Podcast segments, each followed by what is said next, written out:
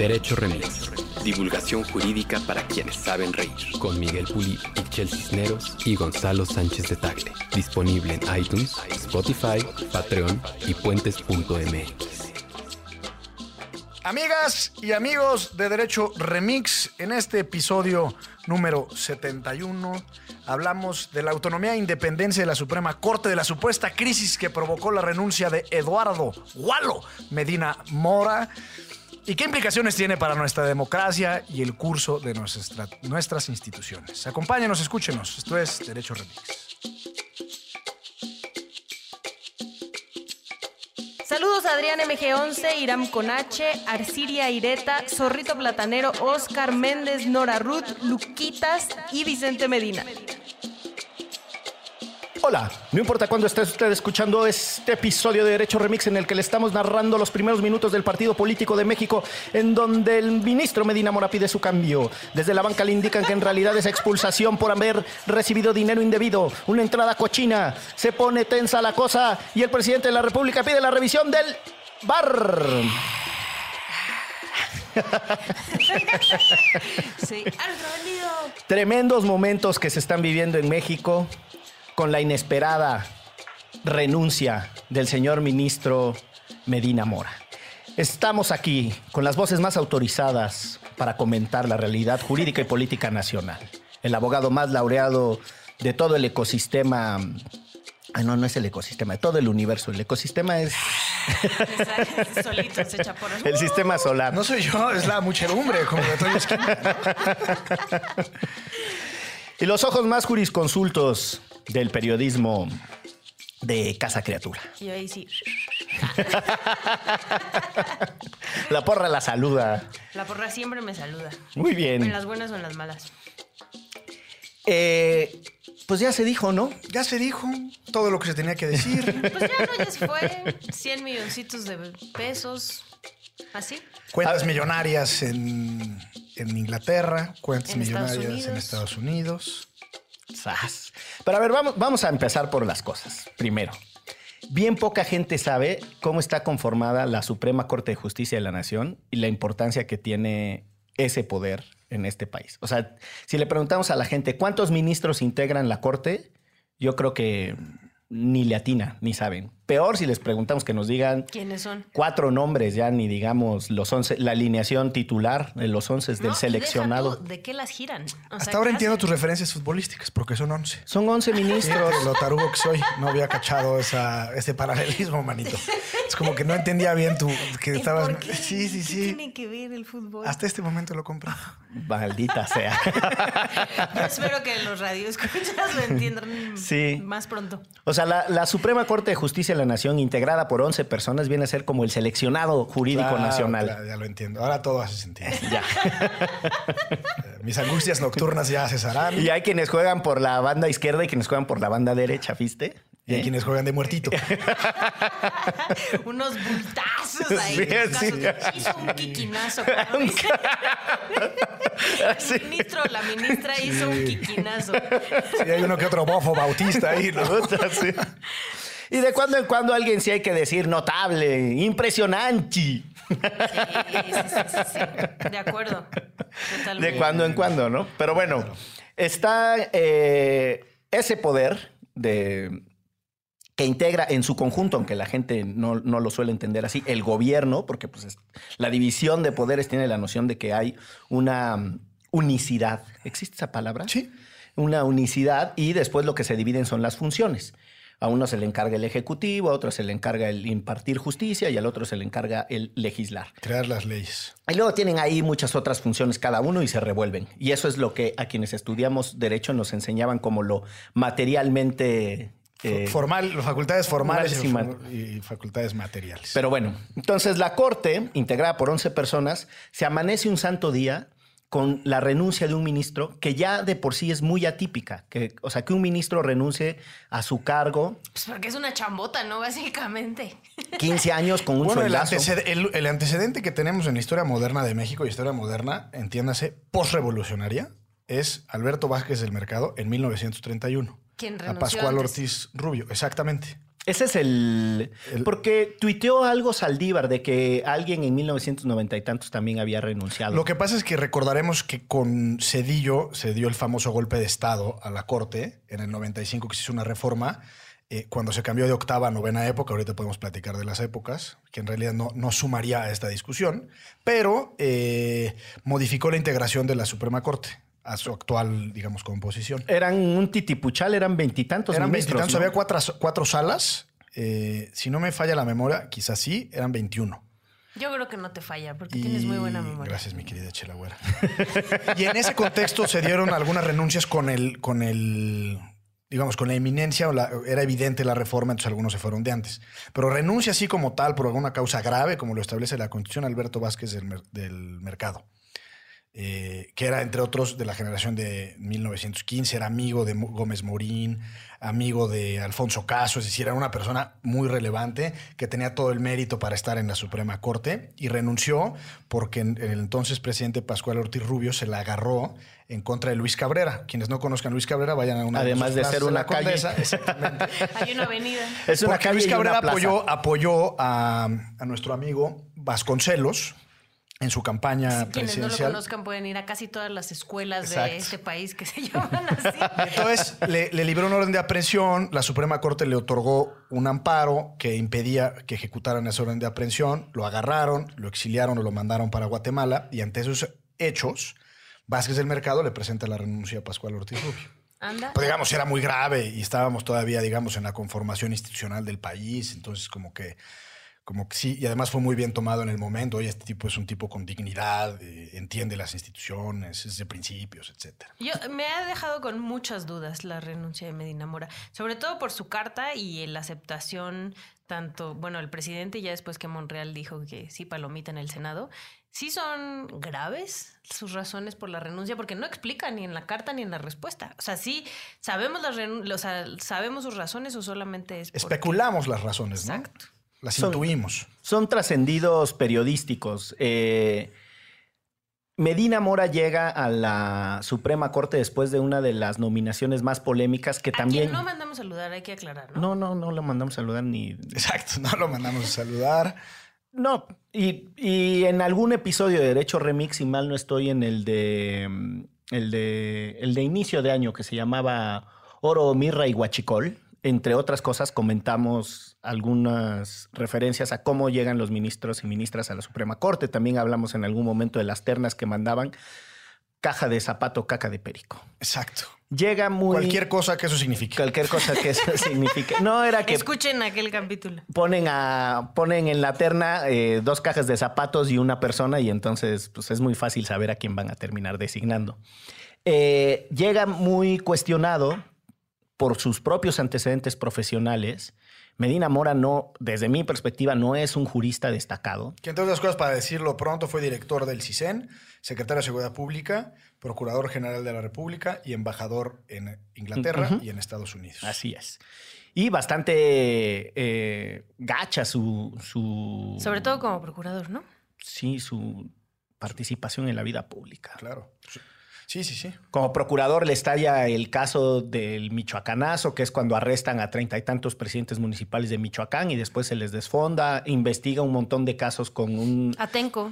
Eh, les- bueno, Atenco como secretario de Seguridad Pública y, el Oaxaca, y Oaxaca también. Porque Eh, del CISEN fue con Fox y secretario de Seguridad Pública también con Fox fue procurador con Calderón. Sí. Sí, pero el de Atenco... Era secretario de Seguridad. Era Pública. secretario de Seguridad Pública con Fox y también Oaxaca. él, él ordena el operativo de la APO, que es una Brutalidad. bestialidad. sí. Y como procurador, pues es- tiene un montón de escándalos. Entre otros, es el Michoacanazo, también eh, todos los casos que se le caen, porque mete preso al subprocurador de, mm, eh, de delincuencia organizada. Que después regresa como asesor de Areli Gómez. Pero El Aceido. el aceido, sí. O sea, tiene mm, algo madujano, se, se apellida, si mal no estoy, ese señor. Estoy hablando de pura memoria. Pero lo que quiero decir es, entre todas sus tropelías, yo creo que una de las más gachas está la necedad de acusar a Teresa Alberta y a Jacinta, tres mujeres indígenas presas en el estado de Querétaro, acusadas de haber secuestrado a seis agentes de la Agencia Federal de Investigación. Así, con, así de tan loco que se escucha, tres mujeres indígenas acusadas Desarmadas. de, ajá, de secuestrar y golpear y torturar a seis policías. Y, en- y esa eh, acusación estaba bajo su responsabilidad. Y seguía necio presentando conclusiones acusatorias la, la Procuraduría. En, Y en Medina Mora momento. representa de alguna forma de estos personajes que son transeccionales y digamos que, que para decirlo en términos López Obradoristas, son medio mafia del poder, porque no sabemos qué conocen, no sabemos qué vínculos tienen, pero sobrevivir a tres sexenios no es fácil, un poco tipo Mid. Sí. Eh, y, y el propio eh, Sí, tres presidente Peña Nieto lo manda a una de las posiciones de política exterior y relaciones internacionales, quizás la más importante que ser embajador en Estados Unidos. Sí. Ahora hay gente que lo defiende, dicen que es buena persona. Yo la verdad es que nunca he tratado con él, no tengo ningún elemento para describirlo como buena o mala persona, ni me meto ahí. Yo, Porque es irrelevante en realidad. sí, yo lo que describo Lo y que de- estamos juzgando es su trabajo. Sí, desde mis parámetros de, de análisis, yo creo que no tenía los méritos jurídicos para sentarse en la Suprema Corte. Él mismo declaró alguna vez que era más político que buen Que era abogado. mejor político que abogado, sí. Entonces, me parece que hay que ser consistentes, ¿no? Entonces, llega muy cuestionado, se sienta y la verdad es que desde el...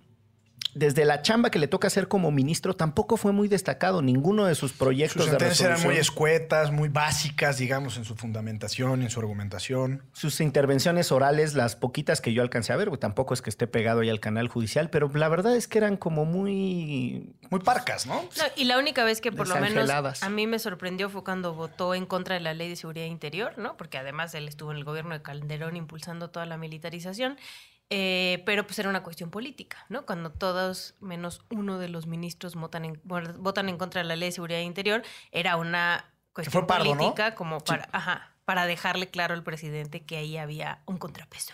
Ni modo de que Pardo votara contra sí mismo, por poco lo hace, pero...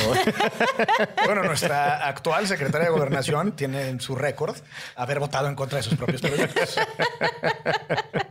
Bueno, cualquiera se puede equivocar. es de sabios cambiar de opinión. Exacto. Ponte, Están muy relájate. generosos, están muy generosos. Pues ese es el encuadre del personaje. Él es eh, Eduardo Medina Mora y ya en funciones le estalla un escándalo, si mal no estoy, Salvador García Soto. Salvador Sí. es eso del Universal. Él, en él- mayo, ¿no? De este año. él truena la columna de que... Serpientes escaleras. Así se se, llama así se. Y termina con una cosa de esta semana. Capicúa, doble serpientes. tiro, baja, no sé qué. Eh, pues él, él truena eh, la exclusiva de que tanto las autoridades de inteligencia financiera de Gran Bretaña como las de Estados Unidos le habían dado información al gobierno mexicano de que este señor había recibido titipuchal de dinero. O sea, Titipuchal era de verdad más de 100 millones de pesos. Que no coincidían con las declaraciones Patrimoniales. de su, Ujú, patrimoniales, de su Inventó que algo y, y- y se, y se metió un poco él la soga al cuello, ¿no? O sea, que eran empresas de su esposa o que eran de sus hijos. Se trató ahí como de explicar para exculparse. Sí, Y- la primera vez. Sí, y de alguna forma era, bueno, pues si fueron de tu esposa, pues también tendrías que, tendría que estar en las declaraciones patrimoniales, ¿no? Ahora, deteniéndonos un poquito en los trascendidos periodísticos, no sé si recuerden que cuando él era embajador, le truena el escándalo que había metido a su esposa a la nómina de la embajada y eh, el, que, el que publicó esa columna fue Ricardo Rafael. Y A quien mandamos muchos. saludos. Ah, ese sí le mandamos muchos saludos. Un saludo a nuestro querido Ricardo Miguel Rafael de la Madrid. Y en esos momentos, el, parte del círculo de defensa de, de Medina Mora decía que, cosa que era cierta, la esposa del, del- Estaba enferma. Estaba enferma y que requería un tratamiento muy costoso en los Estados Unidos y que el seguro de gastos médicos de esa manera se lo cubría. Si tú tienes una esposa que tiene esas empresas que generan esos cientos de millones de dólares en ganancias, es todavía más grosero haberla metido a la nómina de la embajada con el pretexto Para que nosotros humanitario paguemos ese. de que le pagáramos. Que además sus- no es una prestación, o sea, No, es no, como- no. Pero bueno, o sea, lo que quiero decir es el personaje tiene eh, muchas zonas grises, unas más tirándole a gris Oxford casi negro petróleo que otras, pero bueno, Sí. Estando en funciones, le revienta, volvemos el escándalo este de Salvador García Soto, se mete el en camisa de once varas con sus explicaciones raras. Y ahí estaba, ¿no? Como dormido el, el escándalo y de repente Toma la barbón. Mocos. presenta su renuncia en una carta más escueta que las veces que me han tronado a mí en la vida desde la secundaria. no, pues aquí se acabó. ¿Qué? ¿Por qué? Pues porque se acabó. Ah, está bien. Pues no, me doy por notificado. no me fundan ni me motivan. Ahora por WhatsApp nada más te dicen adiós. Oye, adiós. pero hay varios, varios elementos de análisis, ¿no? Uno es eh, la, la propia renuncia, de entrada pareciera darle, digamos, podemos especular que le da cierta veracidad a las acusaciones de los trascendidos o a la información de los trascendidos. O no, digamos. No, porque si oye, renunciaste es porque hay con la que te pisen, ¿no? Sí. O sea, O porque te vas a defender, ¿no? Como Javier Duarte. o como te- exactamente. Pero por otro lado también está la presión del Poder Ejecutivo sobre la independencia del Poder Judicial y su autonomía como poder, digamos. Aunque Diego Valadez eh, haya dicho que la función del Poder Judicial no es ser contrapeso al gobierno, me parece que con todo el respeto que se le tiene a sus ideas como constitucionalista está equivocado. Pues justamente es un contrapeso del ejercicio del poder. Pero decía que no era como contrapeso partidista, ¿no? Y contestó Saldívar, creo que también mal, el presidente de la Corte, que justamente la Corte no era oposición. Pues claro que no es oposición, es contrapeso. O sea, no es un, no es un Sí, es contrapeso otro- político, es, un contrapeso poder, institucional. Exacto, es un poder que se creó para hacer contrapeso a los otros poderes. Y dirán algunos más apegados a la teoría gringa que la noción de check and balances es la parte, que la corte es la parte de check, es decir, es un control más que un contrapeso. Pero bueno, eso ya es mucha clavadez Sí, sí, en sí, el lenguaje. Pero para todo fin práctico, sí está ahí para estorbarle un poco a quien se quiera pasar de lanza. Ya, dicho en En- castellano Tal puro. cual. O sea, Por eso es tan importante la independencia y la autonomía del Poder Judicial. Ahora, esta discusión de cuántos ministros va a nombrar López Obrador eh, y ahora va a tener control de la corte, etcétera, también es un, me parece que es un debate muy manoseado. Pensémoslo. Calderón es el, el presidente de los últimos tres sexenios que más ministros ha Puso nombrado. cinco. Cinco. En su momento, Cedillo prácticamente puso a todos, porque En ya el- dijimos, eh, descuajaringó la corte y en esa, eh, en esa trascoaleada que le dio ahí, ya este, pues, puso, a no- puso a los 11 que estaban. Eh, y pensemos en algo que de verdad me parece muy folclórico. Quien estudió con Calderón en la Escuela Libre de Derecho fue Saldívar. El ministro que muchos interpretaron que era más cercano al proyecto calderonista desde la lógica de que venía de una escuela de derecha, había sido compañero del, del presidente y esos eran sus nexos, pues le pregó un primer zape con la propuesta de guardería ABC, recordémoslo, que le da durísimo. En la- que era una facultad que ya no tiene el Senado, que era la Facultad de Investigación. Y, No tiene la Corte, perdón. y después con el caso de Florence Cassé también le da un llegue durísimo. Y ahora anda a las vivas, vivas, hurra, hurra, porra, porra, a la 4T. O sea, debe- Sí. es muy simpático. Es el aliado de la 4T, así lo. Sí. Y eh, el rol político de las cortes, yo, yo recuerdo, hay un librito de, de Karina Anzolavejere, a quien sí mandamos saludar, una querida amiga, profesora de la Flaxo y, e investigadora del Instituto de Investigaciones Jurídicas de la UNAM. Eh, tiene un libro sobre la Corte de Argentina y la Corte Mexicana, y es un estudio comparado de la función política de las cortes. Y en ese libro en algún momento cita, yo recuerdo perfecto, a Mariano Azuela, que fue un ministro de derecha, que básicamente era un conservador. Y Mariano Azuela tenía una frase que ella recupera en ese libro diciendo que tienen que asumir el papel y el rol político de la corte. Claro. Entonces, parte de la discusión que está ahorita, me parece, tiene que ver también con eso. ¿Qué chingados hacemos Es que con toda esta mm, inflada reflexión de la autonomía y el hombre Yo creo que sí, es que sí tiene que ver, pero digamos desde otra perspectiva. No tanto el hecho de que López Obrador, si no pasa nada más, eh, digamos, algo más extraordinario, eh, en su sexenio nombrará a cuatro ministros. Falta Franco, el ministro Franco, y entonces con la renuncia de Medina Mora serían cuatro. Eso no hay problema. Yo creo que las preocupaciones son, por un lado, la, la postura del actual presidente, Saldívar, eh, por un lado, y por otro lado que si hay una presunción de que esta renuncia fue de alguna forma presionada por el gobierno federal. No lo sabemos, no nos consta, no podemos eh, aseverarlo con, con categoría, pero sí de alguna manera, por eso empezaba diciendo que o, si hay cola que le pisen y renunció un poco porque le, daría en la torre a la institucionalidad de la Suprema Corte, o porque le dijeron, compadre, o renuncias ahora y te vas con algo de dignidad, diciendo, cuando menos tú tomas la decisión de renunciar, o te hacemos una declaración de procedencia o algún otro procedimiento que ponga ya, digamos, su libertad en entredicho. Entonces, sí parece ser que hay una presión por parte del gobierno federal, y sobre todo si lo vemos en código de élites. Y ya lo hemos platicado aquí.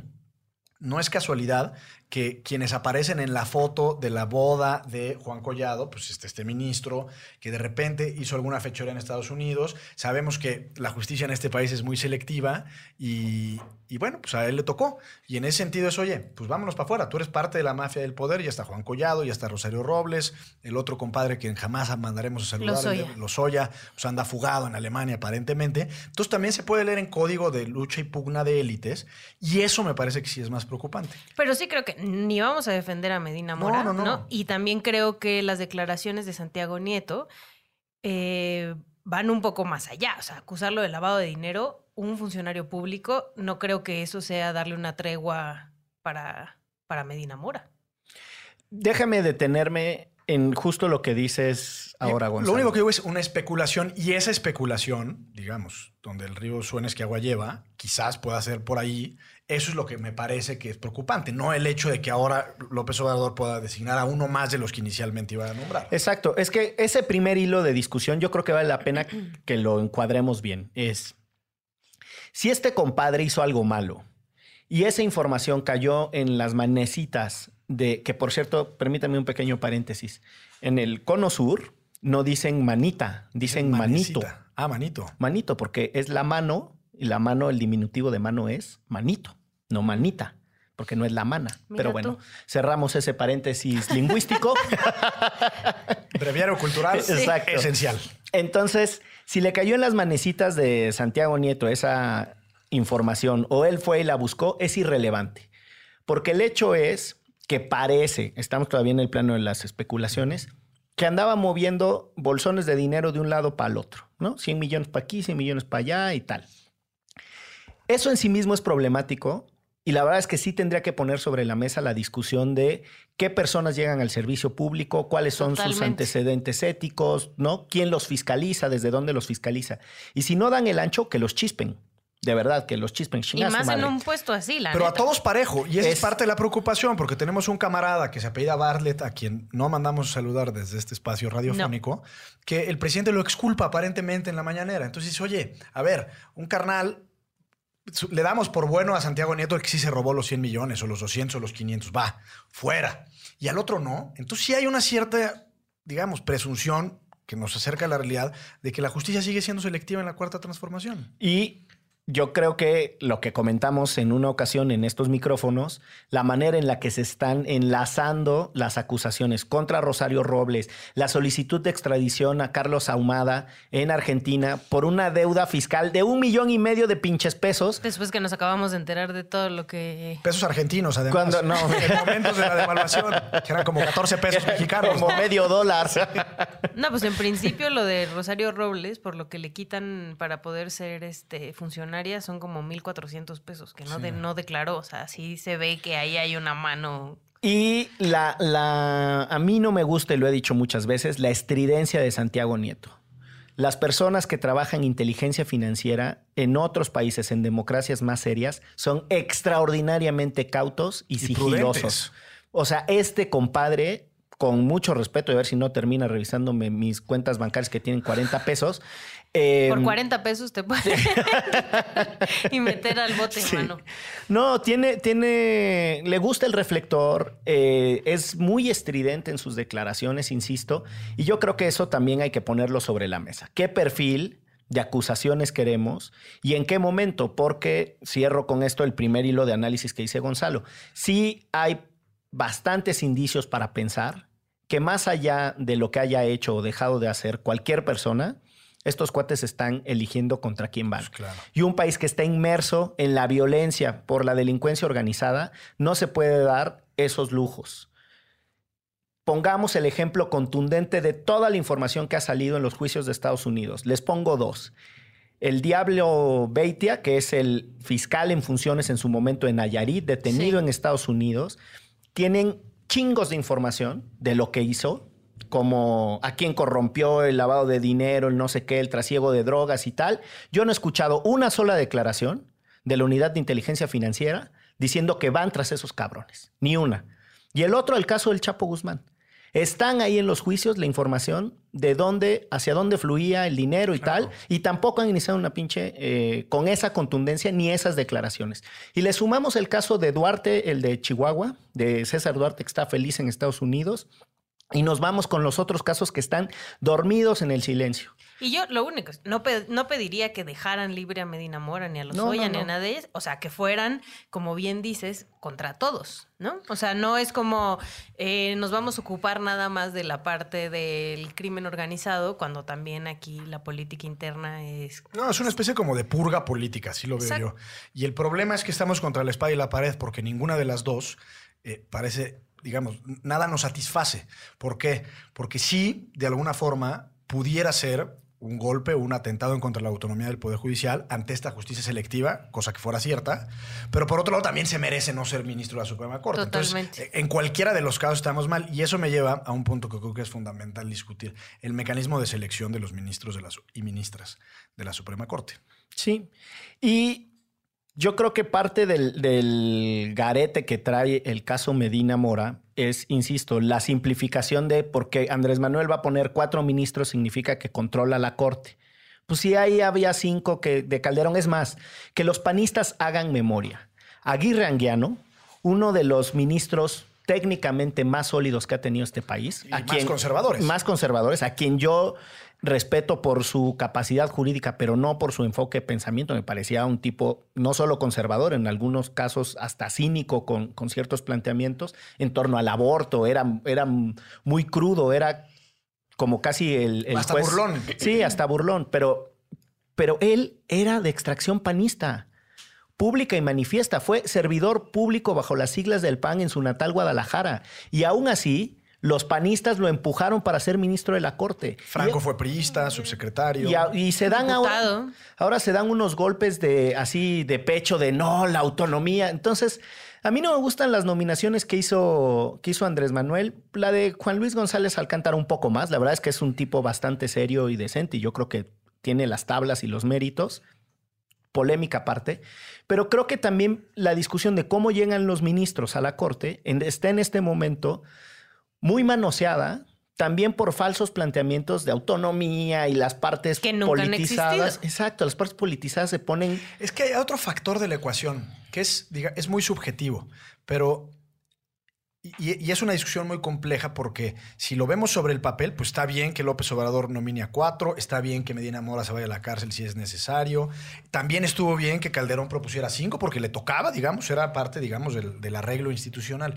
Lo que pasa aquí es un temor, me parece, es que tiene, obviamente, el gobierno federal, tiene la mayoría de ambas cámaras del Congreso de la Unión y con el cuarto ministro o ministra de la Suprema Corte tiene la minoría suficiente para bloquear las decisiones importantes que llegan a la Corte, que usualmente son controversias constitucionales o acciones de inconstitucionalidad.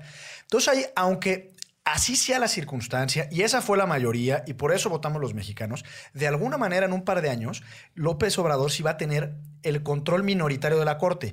Y, e insisto en lo minoritario porque por la manera en la que están configuradas las votaciones de la Corte, sí esa, esa minoría de cuatro ministros puede bloquear eventualmente decisiones que nos parecieran relevantes. Entonces, sí va a tener también el control indirecto, pero control al final de la Suprema Corte. Entonces, no hay, no hay mucho para dónde hacerse, porque así es, pero Pero ahí también creo que habría que cargarle el paquetito a la supuesta oposición, porque cuando Andrés Manuel presenta la terna, el Senado la aprueba y en el Senado se supone Son que, no, terceras, que claro. no tienen los votos acuerdo, completos, gran- Morena. Entonces, de análisis. sí. es eso. O sea, sí, eh, Andrés Manuel puede proponer a quien quiera, pero también el Senado y esa oposición podría negarse, eh, por lo menos en la primera ronda y hacer la... Bueno, los de la CRE, que ahorita podremos platicar de eso, se, eh, se abstuvieron. Exacto. O sea, y, y- y también eso, cargarles el paquete, ¿no? Entiendo totalmente pues, que Andrés Manuel él feliz, tener todo palomita en todos lados, ¿no? Y que todo el mundo le vote como quiera, pero ¿dónde está la oposición de este país que tendría que estar literalmente diciéndole, no, señor, aquí vamos a poner un perfil distinto al que usted está proponiendo? Ahora, lo que acaba de decir Gonzalo, a mí me gustaría ponerlo a la luz de dos referentes. Uno histórico. ¿Por qué te pones romántico? Porque este es Me está viendo fijamente a los exacto, ojos, ¿eh? viendo No sé- fijamente a no sé cómo interpretarlo. Se sintió, Es que como- se sintió, se sintió. Es que uno de los referentes era histórico, entonces te estaba haciendo un guiño sentimental. Ah, ya, ya, ya. ¿Ves? Ya me estás llevando Pero con tu cierto lado. erotismo. manito. no sé cómo interpretarlo. también Es que iba a hablar, yo también lo iba, pensé. incomodando aquí. iba a hablar del metaconstitucionalismo y me erotiza. A mí me prende, me prende el metaconstitucionalismo. No, a ver, el primer referente de contraste es lo que en su momento en un libro que puso de cabeza la discusión política en México, que se llamó El presidencialismo mexicano del el doctor Carpizo. Jorge Carpizo, hablaba de las llamadas eh, facultades metaconstitucionales del presidente de México. O sea, es decir, sí hay una configuración eh, política en México en donde, y no solo en México, pero hablemos del caso particular mexicano en esto, en donde el presidente ejerce ciertas presiones desde la fuente política para tratar de acomodar la institucionalidad, ¿no? Eso, vamos, está ahí desde hace muchos años. Y que no venga Calderón ahora a decir que él no lo hizo, cabrón. O sea, para empezar, ¿no? Sí, Pa- hablemos en plata.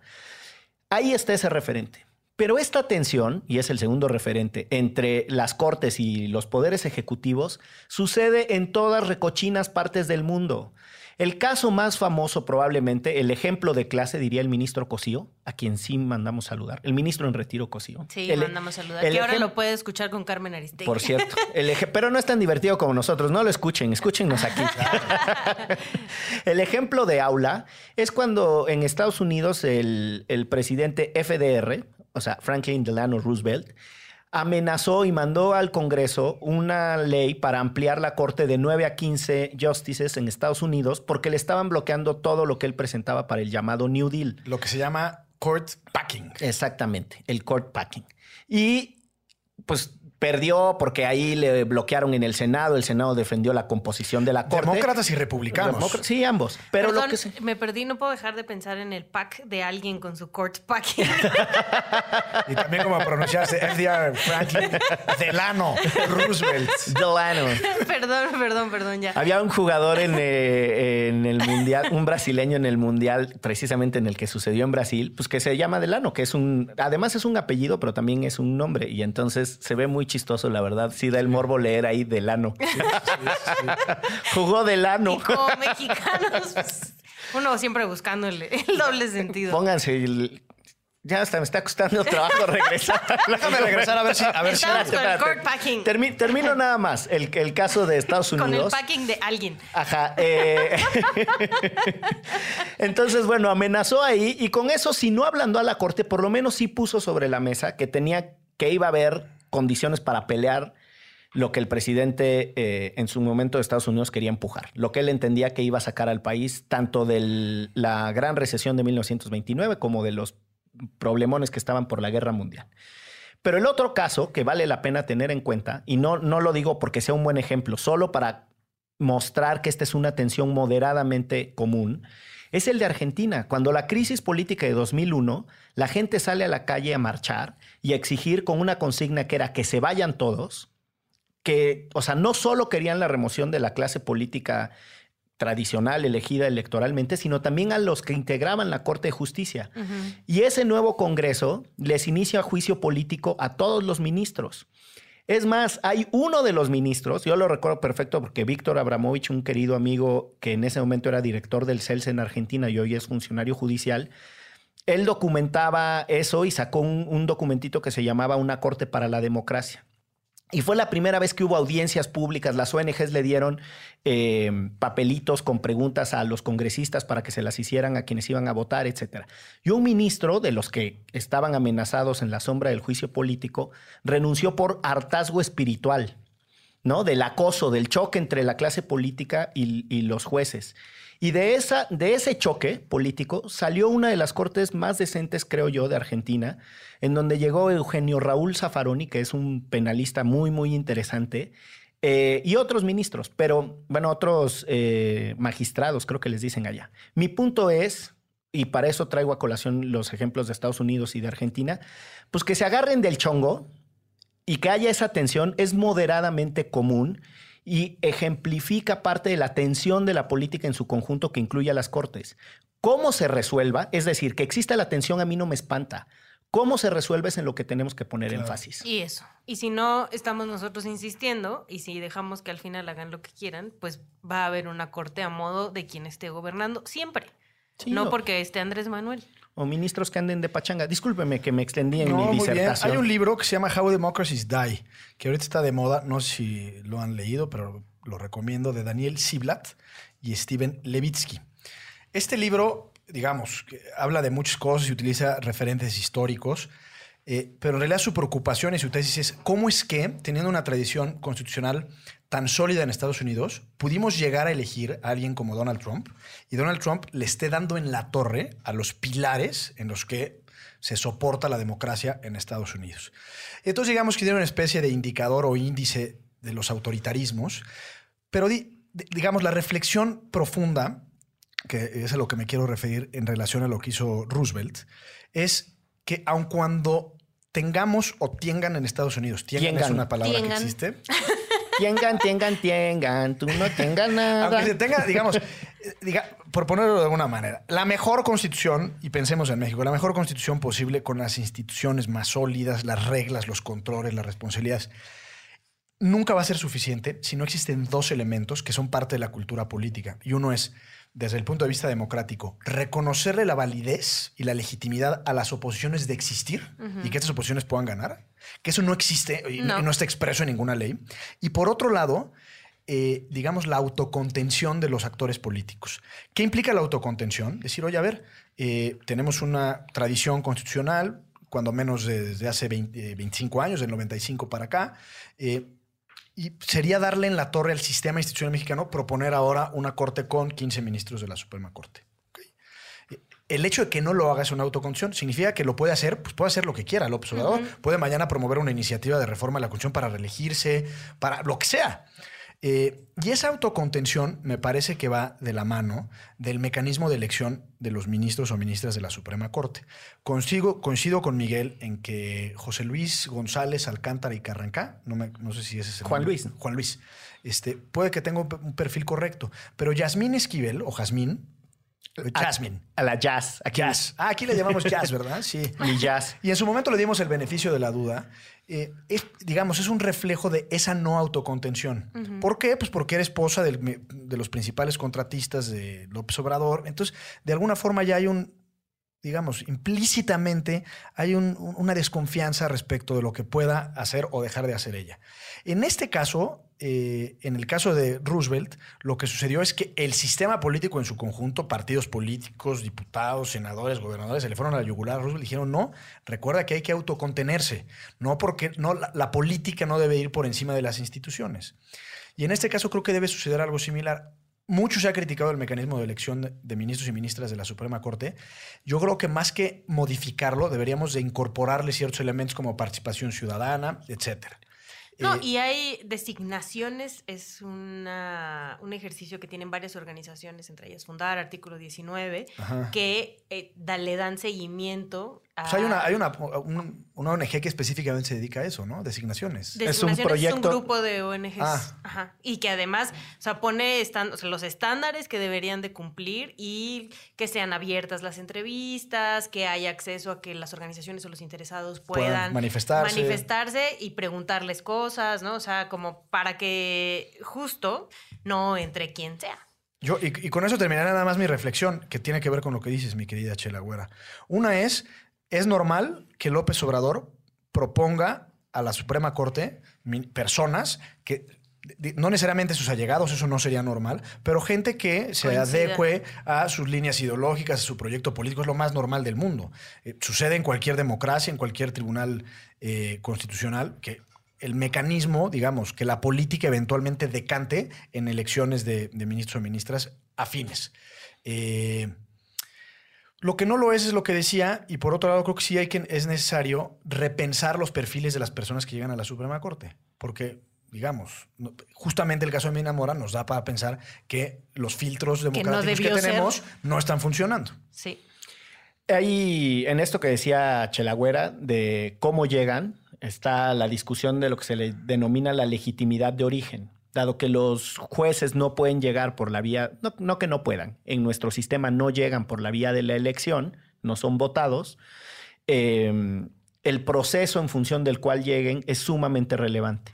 Si están en la carrera judicial, cómo son los exámenes, la meritocracia, y ahí no es cosa menor que hace poco menos de un año o por ahí salieron unas notas que se habían vendido los exámenes para Ser juez de para distrito. ser juez de distrito. O sea, está muy discutida la meritocracia del Poder Judicial de la Federación y miren que es bastante más seria que la de los estados. O sea, en Veracruz hay un escándalo sobre los magistrados que ni siquiera tenían los requisitos para ser magistrados y si hay sentencias que valen porque las personas no tenían las competencias y entonces se tiene que declarar nulas todas las resoluciones que dictaron. Es decir, el Poder Judicial está tan poco observado, pero es tan importante para la vida pública que eso nos mete en un problema. Entonces, a esa legitimidad de origen tampoco hay que simplificarla con, no, que ahora Andrés Manuel va a tener cuatro. Yo creo que este es un gran momento para revisar bastante más quiénes llegan al Poder Judicial, cómo llegan, qué hacen, etcétera. Eh, y la segunda cosa es, completemos el, el ejercicio. O sea, también pensemos en la legitimidad por desempeño. Y Shell siempre insiste en estos micrófonos con que no basta con ir a votar, ¿no? Hay que ejercer la democracia en un sentido más completo. Estar informados, participar, qué sé yo, ser buen ciudadano. A mí el tema de los impuestos condonados de manera inadecuada me pone los pelos de punta porque yo hago muchos esfuerzos, muchísimos esfuerzos para pagar Puta, ¿y a los impuestos. Pero no me lo voy a tomar como pretexto para yo romper la norma, ¿no? Porque entonces me convierto en ellos. Claro. Y esto no se va a solucionar si todos nos pasamos del lado de los culeros, ¿no? Esto se va a solucionar en el día en el que los que se pasan de lanza tengan consecuencias y que logremos convencer a más personas en ser mejores ciudadanos. Totalmente. de Desde esa perspectiva, la legitimidad de ejercicio del Poder Judicial también está vinculada a la calidad del litigio, a la calidad de los servicios jurídicos profesionales. Porque sí creo que ese es el contrapeso del Poder Judicial. Los buenos litigantes, las personas que presenten buenos argumentos y que los obliguen a resolver de otra manera y que sin litigar en los medios ni hacer escarnio de juezas y jueces, sí informen a la población sobre lo que se está resolviendo para sacar al Poder Judicial de la oscuridad que les permite hacer chingadera y media. No en todos los casos, pero sí en muchos. Es decir, creo que este es un extraordinario momento para discutir de manera más completa qué onda con el Poder Judicial, carnal. Ahora me tiró una mirada eh, romántica de regreso, Gonzalo. Le Yo gusta- estaba. Yo no románticos, gesto. muchachos. El licenciado viene este, erotizado. ¿por ¿Qué razón? No lo sé. Pero bueno. Muy bien, aquí se respeta todo, no se preocupen. Claro. Está bien, está bien. Pero bueno, entonces, Medina Mora, eh, tendremos que ver en qué, en qué termine el asunto.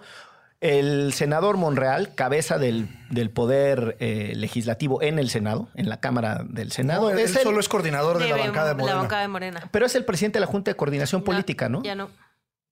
Bueno, pero, pero la cabeza sería la presidenta de la mesa directiva. Exacto. Sí, bueno, yo ahí. Ok. O sea, formalmente quien preside, tienen razón, formalmente quien preside esa Cámara es, ni me sé el nombre de la señora, pero es una integranta de Morena. Pero el verdadero O sea, de poder del Senado claro. siempre ha sido el presidente de la Junta de Coordinación Política, Correcto. porque los amarres suceden en la Jucopo, Sí, ¿no? sí, sí. Volvemos a lo mismo. Sí, La eh, ley no sirve para nada y entonces. O sea, ni sí ni no, sino todo lo contrario. Pero pues ya el senador Monreal ya le hizo un guiño a que esto va a transitar eh, fast track, diciendo que respeta la altura de miras y que Medina Mora es todo un estadista porque se puso eh, primero a la institucionalidad y a los intereses públicos que al fulano. Eh, eso significa, con lo travieso que es políticamente Monreal, y decir travieso es decirlo extraordinariamente Híjole, suave. hasta escalofrío me dio. Este, pues que tiene, él tiene los, los hilos de, del circo en la mano. La ¿no? mano que mece la cuna. O sea, ya yo, yo noto cómo le gira así casi instrucciones a Saldívar, o sea, despe- así despedazó a Martí en, en la batalla interna que tuvieron en el Senado. Sí. O sea, se está inflando de poder ese Monreal, está a punto de quedarse con Morena y Por conducto de. Mario Delgado Exactamente. en una alianza rarísima que seguramente están construyendo ahí con los Con Ebrard. con Ebrard, ¿no? Con los ebrardistas. Pero de esa ecuación, quiero regresar a lo que decía Gonzalo del autocontrol. Morena tendría que tener hoy todos los incentivos para decirle al presidente, pongan a una persona realmente con capacidad de contrapeso, porque olvídense del presidente de la República, que quede ese achichincle en la corte bajo el poder de Monreal no le conviene a nadie. ¿Sí me explico? O sea, la noción de por qué se necesita una persona sumamente íntegra y una persona capaz de desafiar el poder no es por si Andrés Manuel y nada más, es que hay otros elementos de poder vivos en este momento político que a mí me dan más miedo que el mismísimo presidente. No, y también pensar un poco en el futuro, ¿no? O sea, que la Corte sea lo suficientemente fuerte porque van a estar ahí 15 añitos cada uno, según entiendo. Entonces, si la dejan toda guanga, vamos a estar 15 añitos valiendo madres. Sí, sí. sí. Entonces, para la audiencia del Senado, ¿usted dejaría la Corte toda guanga? ¿Y cuál sería el antónimo de guanga? Rígida. Rígida, ¿no? Pero entonces, Fortalecida, fortalecida. Sí, Eh, yo pensé otra palabra con otra connotación. No, basta.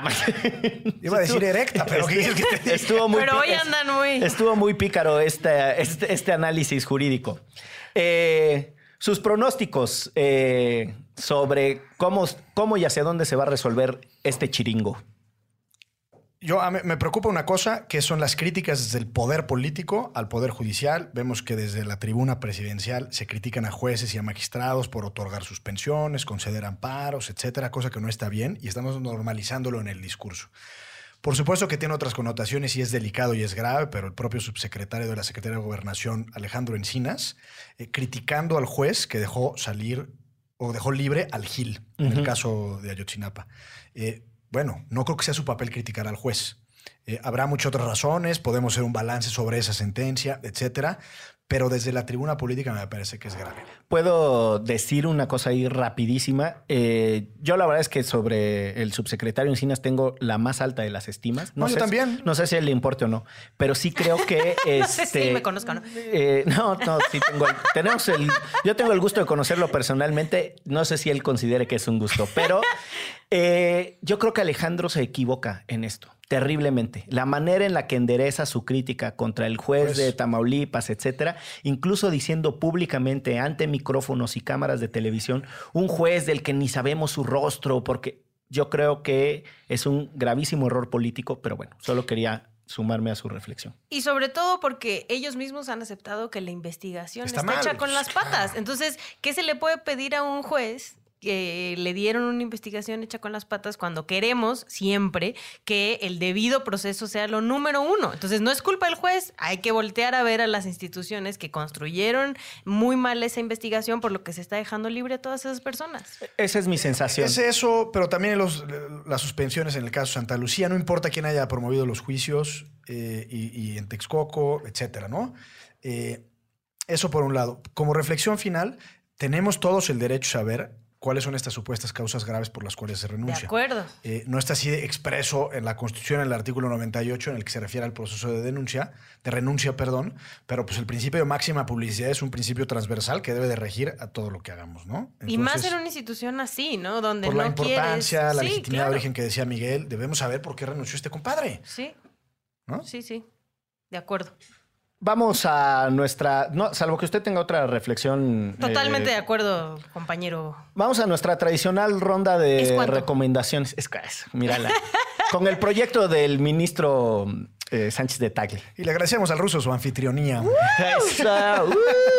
Y un saludo a la producción, a Carla Juárez Góngora, que cada vez esmera más Que nos trajo unas galletas. en la buenas. investigación, pero sobre todo yo aprecio las galletas más que la Y investigación. siento que estamos agarrando un tonito como de la qué buena, ¿eh? En serio. Ahorita saco mi banda, no se preocupen. A mí sí me gusta la banda. Vamos a hacer Recomendaciones. una, eh, recomendaciones. Marquen al y damos un número y luego que voten por qué recomendación, ¿no? Este, a ver, hablando de, de ministras y ministros, este, me voy a poner eh, cinéfilo. Dos películas gabachas. eh, una que se llama eh, On the Basis of Sex. Oh my God. Oh my God. Que es, si mal no estoy, la tradujeron aquí como mm, eh, sobre Claro la oscuro de luna, porque las traducciones al español son este. Bueno, es, es la vida de la Justice de Estados Unidos, Ruth Bader Ginsburg, que es eh, un personaje impresionante. Es un ícono de la cultura pop en Estados Unidos. Eh, vale la pena. La, la película, pues, como buena película gringa, está muy ficcionada y tiene esta cosa que te va llevando por los recovecos de su vida personal en donde la duda y el momento cuando se le cae el lápiz y ahí ¡pling! se le ocurre la idea y eso cambia todo, de cosas de ese tipo. Y la otra que es eh, sobre la vida de otro eh, juez de la Corte Suprema de Estados Unidos, sobre Thurgood Marshall. Él era litigante de la que, en, por sus siglas en español, le diremos la NCAAP, que diga por sus siglas en inglés, que es la NCAAP o WAP, no sé cómo le digan que es la um, Asociación Nacional para el Avance de los Derechos de la Gente de, Color en Estados Unidos. Y él era un litigante de primera línea durante los madrazos de la, um, eh, el movimiento por los derechos civiles en Estados Unidos. Eh, la película de, de Thurgood Marshall, a diferencia de la de Ruth Bader Ginsburg, eh, es, tiene otro tono, es menos solemne, está un poquito más relajada. Ambas películas hablan sobre la vida del personaje en sus inicios de litigante y no necesariamente como, como ministros de la corte. Eh, esas, esas dos recomendaciones ahí, pues, digo. Bueno, no, perdón. Y ¿saben qué? Voto en, voto en contra. Voto en contra del ministro Cosío. Está, voy a la mitad, está bonito. Este, son sus, sus resoluciones ahí en la corte en otro tonito de redacción. Está, la verdad es que está muy bueno y muy leíble. No tienen ustedes que ser jurisconsultes. Yo, para que se den cuenta de lo importante que tiene que ser una investigación bien hecha, acabo de ver una miniserie en Netflix que se llama Inconcebible, que es un caso real de un violador en serie en Estados Unidos. De verdad, de verdad, de verdad, véanla. Este, para todos los que vieron Mindhunter, vean esta también. Está buenísimísimísimísima y son solo ocho capítulos y habla mucho sobre el trabajo policial bueno y malo de Estados Unidos que al final este, termina justo en un juicio. Oye, yo por culpa de Mindhunter, que un fin de semana que me quedé según yo a descansar, me fui a dormir el sábado como a las tres y media de la mañana Eso y es. el domingo igual como a las cuatro. Me la acabé de una, de dos sentadas. Pero te deja al siguiente día todo bien pinche paranoico, ¿no? Pues entonces, este, esta la puedes ver igual todo un día. Yo me le eché en el avión. Yo soy así medio obsesivo, o sea, cuando ya digo ya de una vez todo. 26 horas seguidas. Su niño así sin el pañal cambiado, ¿no? El pobre Lucio. Papá, No, cámbiame el pañal. Aviento alimento ya su cuna. Oye, Le pongo una bolsa. Solito. Le pongo ahí sus, Las sus toallitas Gerbers para ya que- para Sí, que su se... jamón. Oye, yo tengo dos recomendaciones. Una, re- en relación a lo que decía Miguel del libro del ministro, del, ex, del ministro en retiro, Cosío, hay un libro que se ganó el Pulitzer, por ahí del 50 y feria, de John F. Kennedy, que se llama. Profiles in Courage, perfiles de coraje, digamos, sería la traducción literal que aunque no habla del Poder Judicial, sí habla de senadores o representantes, que en Estados Unidos se les llama representantes, que serían diputados, eh, que en algún momento muy, muy, muy simbólico de la historia votaron en contra de lo que parecía ser la tendencia natural o, digamos, la, la- la corrección política. Eh, entre otros, por ejemplo, hay un senador que votó en contra de los juicios en Nuremberg. Y entonces relata por qué el senador votó en contra de que Estados Unidos enjuiciara a los alemanes. Y pues, por eso se llama perfiles de coraje, porque ateniéndose a sus principios, a sus valores, estas personas dijeron, no, juicio de Nuremberg es un atentado en contra del debido proceso, porque serían leyes retroactivas, por ejemplo. Entonces es un libro interesante que me recordó el del ministro Cosío. Y en realidad, más que recomendar un libro en particular, quiero hablar de Miguel León Portilla, Descanse en paz, una enorme pérdida para nuestro país. Eh, aquí hemos hablado mucho del valor de la palabra. Tenemos un, capítulo, un episodio de Derecho Remix en donde nos referimos al jurisprudente. Bueno, León Portilla se dedicó un poco a rescatar la palabra, su significado, su simbología, no solo en términos filológicos o semánticos, sino culturales de las tradiciones mesoamericanas. Entonces, lo que puedan leer de León Portilla, la visión de los vencidos, el toltecayo, la filosofía náhuatl, lo que sea, siempre será una lectura enriquecedora para nosotros como mexicanos. Donde quiera que se encuentre, maestro León Portilla, reciba un saludo de Derecho Remix. Muchas gracias. Hasta la próxima. Chao. Derecho Remix. Divulgación jurídica para quienes saben reír. Con Miguel Pulido, Itchel Cisneros y Gonzalo Sánchez de Tagle. Disponible en iTunes, Spotify, Patreon y puentes.mx.